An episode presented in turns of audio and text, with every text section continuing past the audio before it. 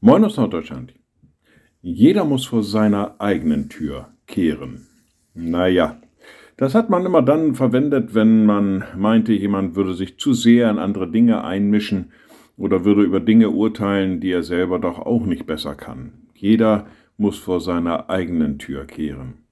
Der Apostel Paulus schreibt im Römerbrief etwas, das in diese Richtung geht und sagt, jeder von uns wird für sich selbst Gott Rechenschaft geben. Darum lasst uns nicht mehr einer den anderen richten. Das liegt uns zwar manchmal nicht so sehr, nur auf uns zu gucken und die anderen in Ruhe zu lassen, aber es hat doch einen tiefen Sinn. Es führt einfach dazu, dass wir uns selber versuchen, besser zu machen und das, was uns an anderen an negativen Dingen auffällt, nicht mehr zu bewerten sondern einfach nur vor der eigenen Tür zu kehren. Liebe Schwestern und Brüder, ich lade Sie ein zu einem kurzen Gebet und anschließend zu einem gemeinsamen Vater unser.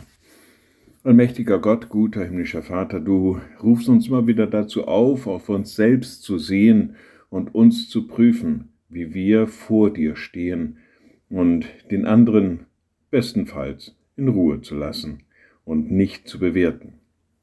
Und wir beten gemeinsam, unser Vater im Himmel, dein Name werde geheiligt, dein Reich komme, dein Wille geschehe wie im Himmel, so auf Erden.